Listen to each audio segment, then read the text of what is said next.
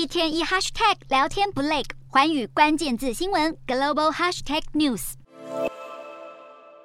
马斯克接管推特后，风波不断，许多网友都认为他不应该再继续担任推特执行长。而马斯克也顺应网友投票结果，在推特正式宣布，只要找到替代人选，就会马上辞职。未来只会负责掌管软体和伺服器团队。身兼多家公司负责人的马斯克坦言，自己确实分身乏术，将会慢慢物色新的人选。不过，现在推特需要解决的问题太多，连马斯克自己都觉得不会有人想要这份工作。马斯克忙着烦恼推特的同时，特斯拉内部似乎也出现危机。有知情人士透露，特斯拉打算冻结招聘，并且计划在明年第一季展开新一波裁员。事实上，特斯拉股价在今年已经大跌约百分之六十六，其中一个原因就是因为马斯克不断出售手上持股，来作为收购推特的资金来源，进一步导致投资者信心大减。特斯拉近期开始为旗下车款提供购车优惠，引发外界臆测特斯拉可能出现罕见的需求问题，进而需要冻结人事。除此之外，分析师也调降了特斯拉股票的目标价，原因是市场担心中国的需求求放缓，可能对明年的交车量造成冲击。